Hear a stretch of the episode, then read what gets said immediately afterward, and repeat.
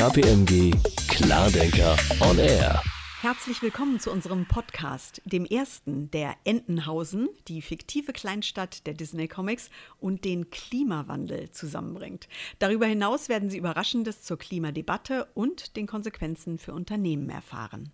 Möglich ist all das, weil wir Deutschlands bekanntesten Klimaforscher begrüßen dürfen. Herzlich willkommen, Professor Dr. Hans von Storch. Moin. moin, moin. Außerdem darf ich herzlich begrüßen Christian Hell, Partner bei KPMG und Leiter Sustainability Services Deutschland. Hallo Christian. Hallo Kerstin. Herr von Storch ist Mathematiker und war bis zu seiner Emeritierung Professor an der Universität Hamburg und Leiter des Instituts für Küstenforschung am Helmholtz-Zentrum Geesthacht. Für seine Beiträge zur Klimaforschung hat er das Bundesverdienstkreuz erster Klasse erhalten. Klasse, dass Sie sich die Zeit genommen haben, Ihr Wissen und Ihre Meinung mit uns zu teilen, Herr von Storch. Was sind denn die größten Missverständnisse in Bezug auf diese Klimadebatte? Da gibt es mehrere. Ähm, ich rede auch nur von der deutschen Debatte jetzt. Wir haben eine gewisse Neigung, dass alle Übelstände, die wir so haben, heutzutage dem Klimawandel zugesprochen werden. Also nehmen wir zum Beispiel mal die Frage der Luftqualität, etwa in Shanghai oder sowas, das liegt dann am Klimawandel. Tut es nicht, es ist ein anderer Grund da. Ähm, also man sollte schon, oder Plastik im Meer, das ist auch ein sehr gravierendes Problem, gerade für mich, der von der Küste kommt, ein besonders irritierendes Problem, obwohl es in Deutschland nicht so gravierend ist. Aber es hat nichts mit dem Klimawandel zu tun. Auch um das muss man sich kümmern.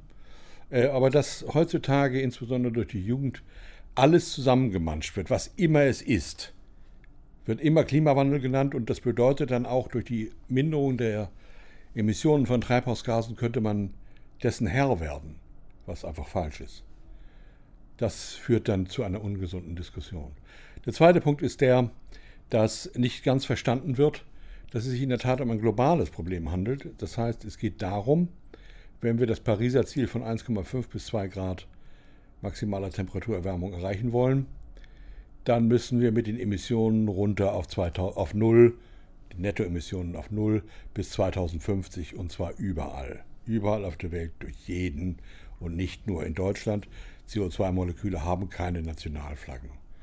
Ähm, und wir reden hier in Deutschland sehr viel darüber, wie wir die Emissionen hier im Lande herunterbringen können. Und das ist auch gut und äh, positiv zu sehen.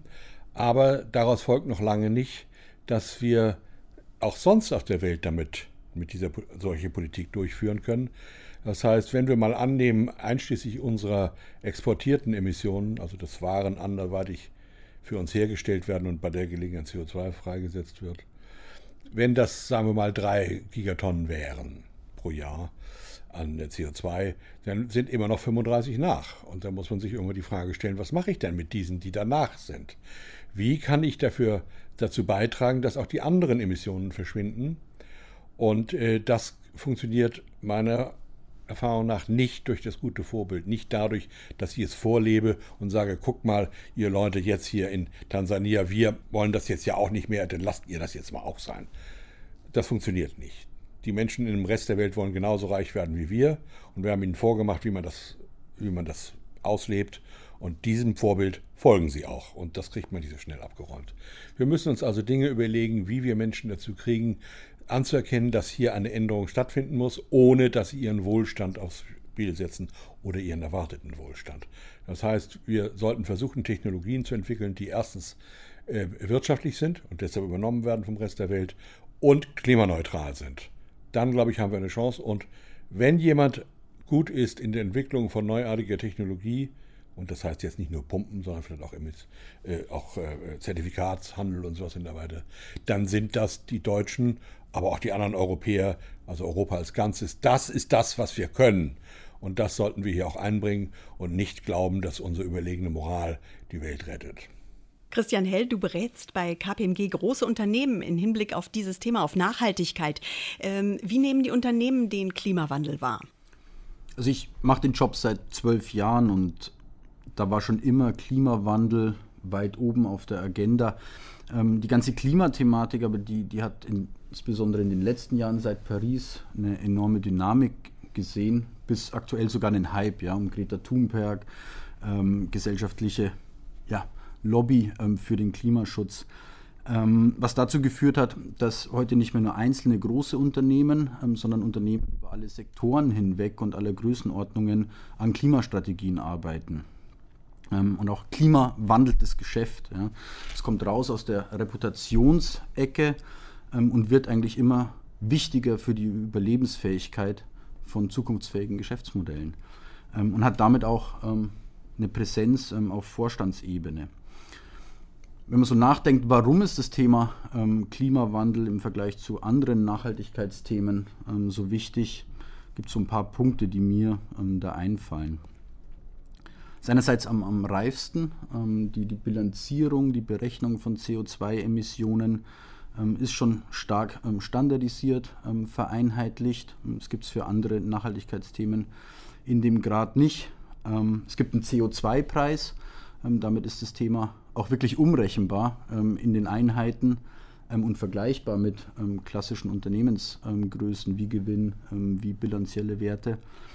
Und letztlich ähm, ist es aber auch die, die Vielfalt der Auswirkungen ähm, der Erderwärmung auf ja, uns Menschen, aber auch die Wirtschaft. Ja. Einerseits diese physischen Bedingungen, Extremwetterereignisse und andererseits auch, wenn Sie Klima als einen Nexus begreifen, ist es ein Nexus ähm, aus Energie, ähm, aus Wasser ähm, und aus der Nahrungsversorgung, ähm, woraus sich viele Chancen und Risiken ergeben, gerade für große Unternehmen. Gleichzeitig ist da viel Luft in dem Bereich. Ähm, einerseits, so wie Larry Finks gefordert hat vor zwei, drei Tagen in seinem Brief, ähm, was eine Professionalisierung der Berichterstattung angeht.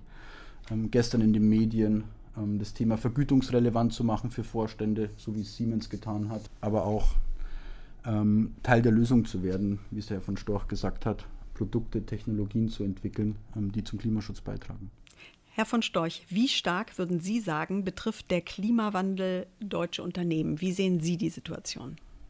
Ich glaube, und ich betone hier das Wort Glauben statt Wissen, dass der Klimawandel zuallererst indirekt wirkt dass zuallererst die Firmen interessiert sind, nicht an dem Wandel des Klimas, sondern am Wandel der Klimapolitik und der Regularien, die damit einhergehen und der öffentlichen Wahrnehmung.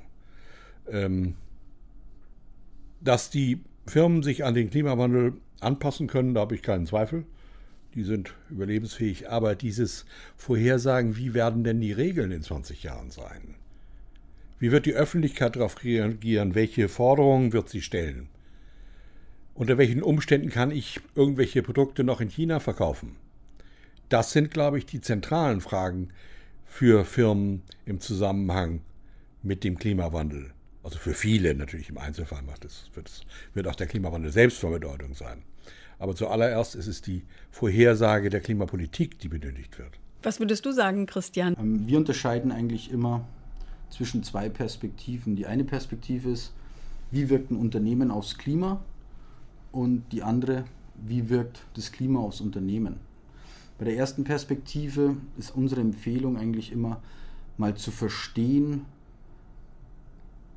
wie hoch der CO2-Fußabdruck ist. Und der CO2-Fußabdruck nicht nur für die eigene Produktion, ähm, sondern auch ähm, in der Lieferkette, bei der Beschaffung von Rohstoffen, bei der Logistik und gleichzeitig ähm, in der Nutzungsphase von Produkten ähm, bis hin zur Entsorgung. Und im zweiten Schritt, ähm, nachdem man das verstanden hat, mal Potenziale zu identifizieren und zu überlegen, wo kann ich dekarbonisieren und welche Ziele setze ich mir. Hier ist zurzeit ganz en vogue, ähm, sich Science-Based Targets ähm, zu setzen, also Ziele, ähm, die einen unternehmensindividuellen Dekarbonisierungspfad haben, der ausgerichtet ist an dem 1,5 Grad Ziel ähm, von Paris.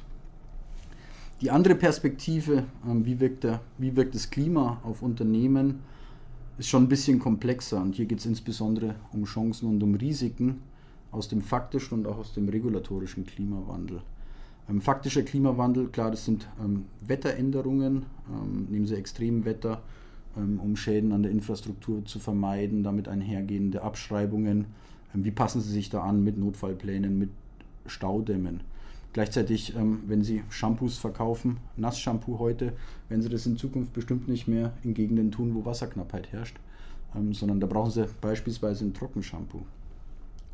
Regulatorischer Klimawandel, ähm, ja, an, einfach ganz einfach an Energieeffizienz arbeiten, ähm, sich mit Erneuerbaren anfreunden, ähm, zu schauen, ähm, wo sind gegebenenfalls Kläger auch in Zukunft. Wir sehen erste Klagewellen in den USA ähm, und hier einfach versuchen, eine Resilienz aufzubauen.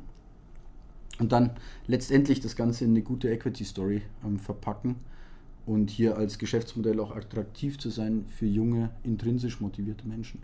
Neben dem Klimawandel gibt es auch große geopolitische Unsicherheiten und technologische Umwälzungen.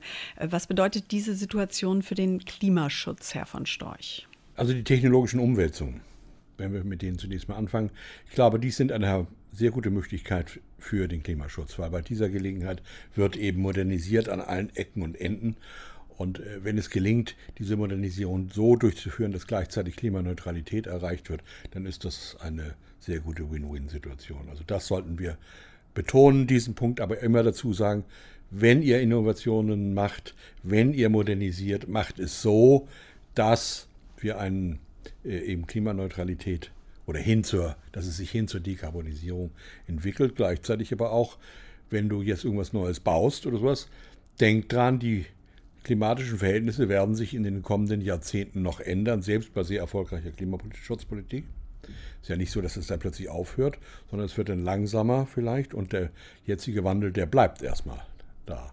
Also sorgt dafür, dass ihr euch nicht irgendwelche Möglichkeiten verbaut, sorgt dafür, dass ihr weniger empfindlich werdet gegen Ereignisse, die vielleicht jetzt schon normal sind oder die im Zuge des Klimawandels normaler werden könnten. Der zweite Geschichte mit den politischen Umwälzungen, äh, das kann man natürlich in keiner Weise sagen, ob das äh, so rumgeht oder so rumgeht. Denn die Frage ist, ob tatsächlich in den dann betroffenen äh, Bevölkerungsgruppen oder Ländern ein Klimaschutzverhalten honoriert wird. Oder ob es dann mit wirtschaftlichen Komplikationen einhergeht, die dann dazu führen, dass die Bevölkerung nicht mitmacht und dass es Schwierigkeiten da gibt. Also das kann in beide Richtungen losgehen. Grundsätzlich würde ich sagen, wenn wir es dazu bringen könnten, dass insgesamt äh, Politik weniger Hype äh, getrieben ist, sondern mehr tatsächlich äh, auf solide Wissenschaft basiert, ich sage jetzt solide, nicht Erfindungen von Fridays for Future, dann wäre das sicherlich günstig. Wie sehen Sie denn die Rolle der Wissenschaft in diesen Zeiten? Das ist tatsächlich eine schwierige Frage. Wissenschaft und Politik, und darum geht es ja, wie Wissenschaft und Politik wirkt, haben zwei grundsätzlich verschiedene, haben verschiedene Eigenschaften und haben auch verschiedene Aufgaben. Wissenschaft ist dazu da, Deutungen zu erlauben, Phänomene zu erklären, Sinn zu machen.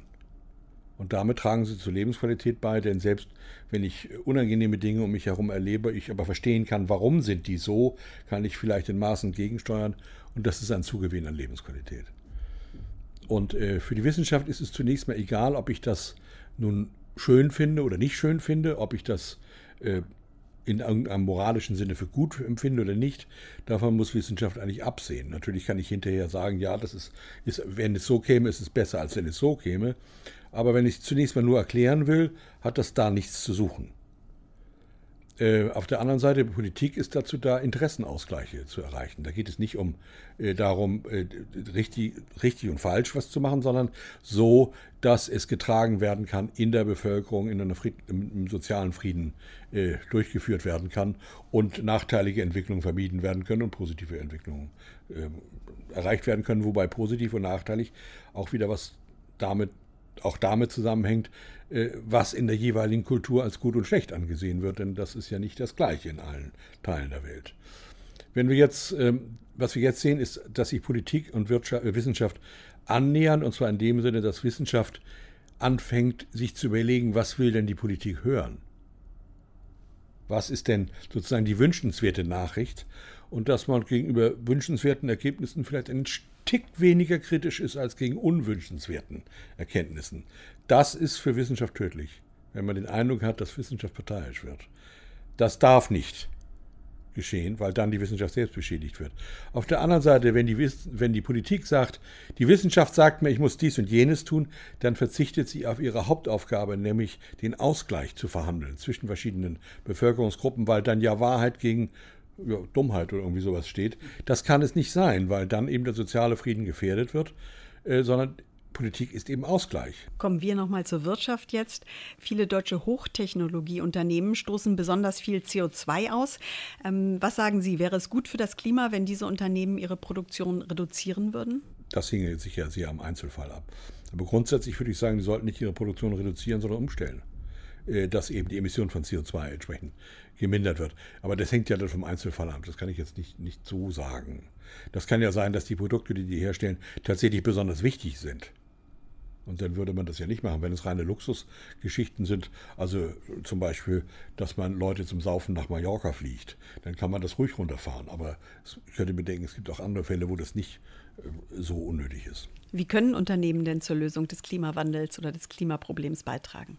Im Rahmen meiner naiven Vorstellung, die ich habe als Wissenschaftler, meine ich, dass sie da Unternehmen dazu beitragen können, dass Technologien, ich meine, das sind jetzt eben, wie gesagt, Hardware und Software, entwickelt werden, die das eigene, die sowohl das Handeln der Firma als auch das Handeln der Kunden, also die mit den Produkten arbeiten, ähm, in Richtung auf äh, Klimaneutralität führen.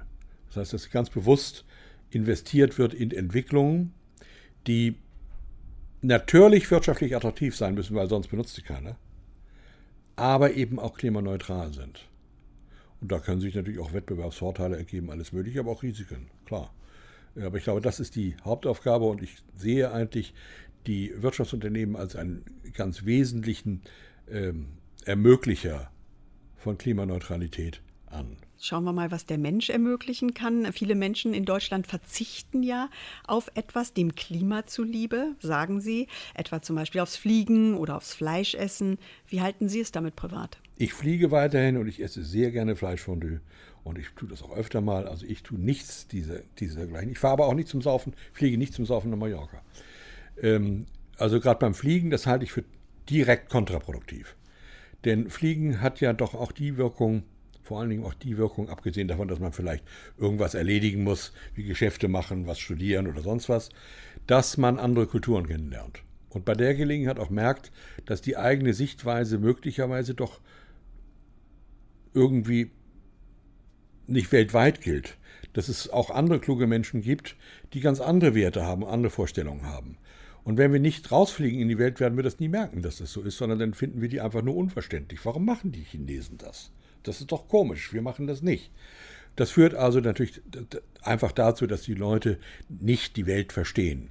Das Reisen, das wir jetzt können, erlaubt Welt verstehen und damit auch einen besseren Umgang miteinander und natürlich auch das Übernehmen von guten Ideen, die es da draußen natürlich massenhaft gibt. Also das mit dem Fliegen finde ich für sehr unvernünftig. Es sei denn, wie gesagt, es geht zum Saufen nach Mallorca. Das ist was anderes.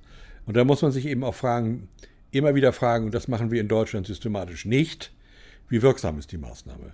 Wie viel von den 38 Gigatonnen CO2 äh, äh, Kohlendioxidemissionen werden dadurch gemindert? Das muss die zentrale Frage sein, weil das Klima sich nur für die Gesamtmenge interessiert und nicht dafür, wer wie viel pro Kopf verbraucht hat, sondern nur wie viel in toto. Diese Frage muss gestellt werden und dann stellt sich sehr schnell heraus, dass viele Maßnahmen vollkommen unwirksam sind, selbst wenn man sich das sehr stark wünscht, dass sie wirksam sind. Aber man muss diese Frage stellen, was ist wirksam? Und das tun wir in Deutschland systematisch nicht. Wo wir gerade so schön privat reden, Herr von Storch, Sie haben ja die Deutsche Organisation der nicht kommerziellen Anhänger des lauteren Donaldismus gegründet. Ich habe von Ihnen gelernt, es heißt Donald Duck, also Sie sind Donald Duck-Forscher. Ja. Gibt es denn sowas wie Klimawandel auch in Entenhausen? Das ist jetzt eine sehr schwierige Frage weil Klimawandel setzt kontinuierliche Zeit voraus. Denn nur dann kann sich was wandeln. Es könnte aber gut sein, dass in Entenhausen die Zeit gar nicht kontinuierlich abläuft, sondern parallel. Und dann ist das, das ganze Konzept von Klimawandel kaum anzuwenden. Aber das sind natürlich Türen, die Sie hier aufmachen, äh, Fragen von Stationarität, Ergodizität, all diese Dinge, die man äh, natürlich als ordentlicher Naturwissenschaftler aus dem FF beherrscht, aber vielleicht doch für die Hörer dieser Sendung nicht so geeignet sind. Genau, die Hörer lesen dann vielleicht auch Donald Duck, Achtung, da ist es wieder, aus anderen Gründen und vielleicht nicht, um die Gesetze der Thermodynamik zu überprüfen oder so. Nein, aber vielleicht wollen sie einfach das Leben studieren und ja, das kann man dort ja. eben sehr gut. Absolut. Äh, also Donald ist schon der Inbegriff eines Menschen, er ist ja, wir sind eben alle, er ist eine Ente wie du und ich. Ich wollte gerade sagen, sind wir nicht alle ein bisschen Donald? Ja, das sind wir und äh, natürlich, ja, ist man. Leider sind wir ja meistens nicht Gustav Ganz. Obwohl der ist auch nicht glücklich. Stimmt. Kommen wir zurück zum Thema Nachhaltigkeit. Christian, äh, ein Thema, das immer wichtig, äh, wichtiger wird in dem Zusammenhang, ist Sustainable Finance, also ein nachhaltiges Finanzwesen.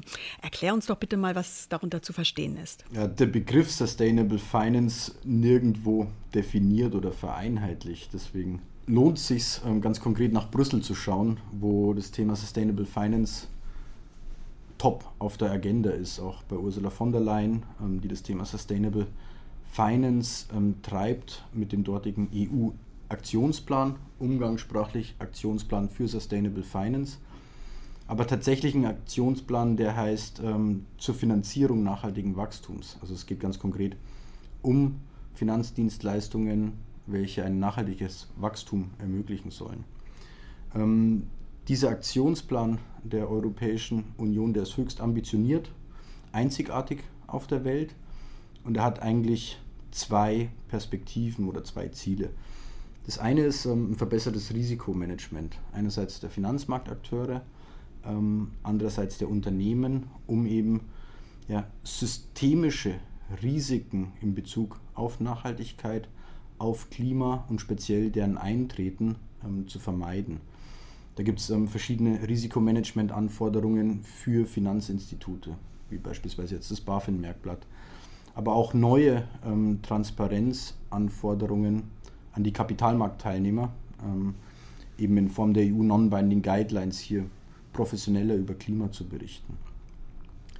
Das andere Ziel ähm, ist die Umlenkung ähm, der Finanzströme in nachhaltigere ähm, Wirtschaftsaktivitäten.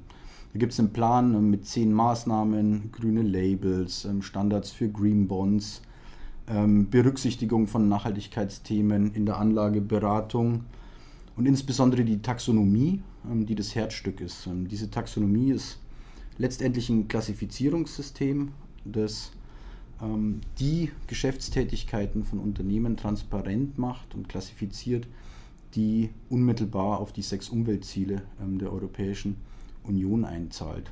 Und das ist ein Game Changer, denn das wird die Portfoliosteuerung revolutionieren. Einerseits die Portfoliosteuerung von Anlagen, indem ähm, es incentiviert wird, grüne Anlagen zu tätigen und damit auch indirekt die Portfoliosteuerung von Unternehmen, die versuchen werden, Technologien, Produkte zu entwickeln, die eben als grün klassifiziert werden. Äh, welche Rolle kommt denn Wirtschaftsprüfern und Unternehmensberatern in diesem Prozess zu? Ich glaube, eine ganz entscheidende Rolle. Als Prüfer agieren wir direkt an der Schnittstelle Kapitalmärkte, Unternehmen und Informationen, die hin zu einer nachhaltigen Entwicklung gehen können. Ja, und wir hatten immer schon an dieser Schnittstelle agiert und das werden wir auch in Zukunft tun ähm, für Klimainformationen. Da ist unsere Rolle dafür zu sorgen, dass es global einheitliche Standards gibt, um die Leistung von Unternehmen vergleichbar zu machen, aber auch die Rolle mit den Unternehmen zu arbeiten, ähm, für verlässliche Informationen am Kapitalmarkt zu sorgen, um so eben die richtigen Entscheidungen herbeizuführen. Und klar, als Berater sind wir prädestiniert dafür, ähm, Unternehmen zu helfen, zu sagen, was sind denn kosteneffektive Klimaschutzmaßnahmen? Was gibt es denn zu beachten beim CO2-Fußabdruck? Welche Fallen gibt es bei der CO2-Kompensation? Ähm, wie identifiziere ich und berechne ich auch ähm, Klimarisiken? Und letztendlich, ähm, wie verknüpfe ich das Ganze mit Incentivierungssystemen in Konzernen? Herr von Storch, was würden Sie Unternehmensberatern raten? Also es ist schon etwas Hybris, wenn ich mich dazu äußere, aber ich kann ja vielleicht doch mal eine kleine Bemerkung machen, die aber bestenfalls als winzige Fußnote zu Ihren Bemerkungen gelten kann. Eine Aufgabe sollte, glaube ich, auch sein, die Unternehmen zu beschützen vor jede Art von Desinformation, die in den Medien läuft. Und damit meine ich jetzt nicht Klimaleugner, sondern ich meine, wenn äh, wir zum Beispiel lesen, dass eine Klimaaktivistin behauptet, in Zukunft würden die Kinder sich ihre Füße auf den Schulhöfen verbrennen. Diese Art von Unsinn gibt es ja überall. Es wird ja laufend übertrieben.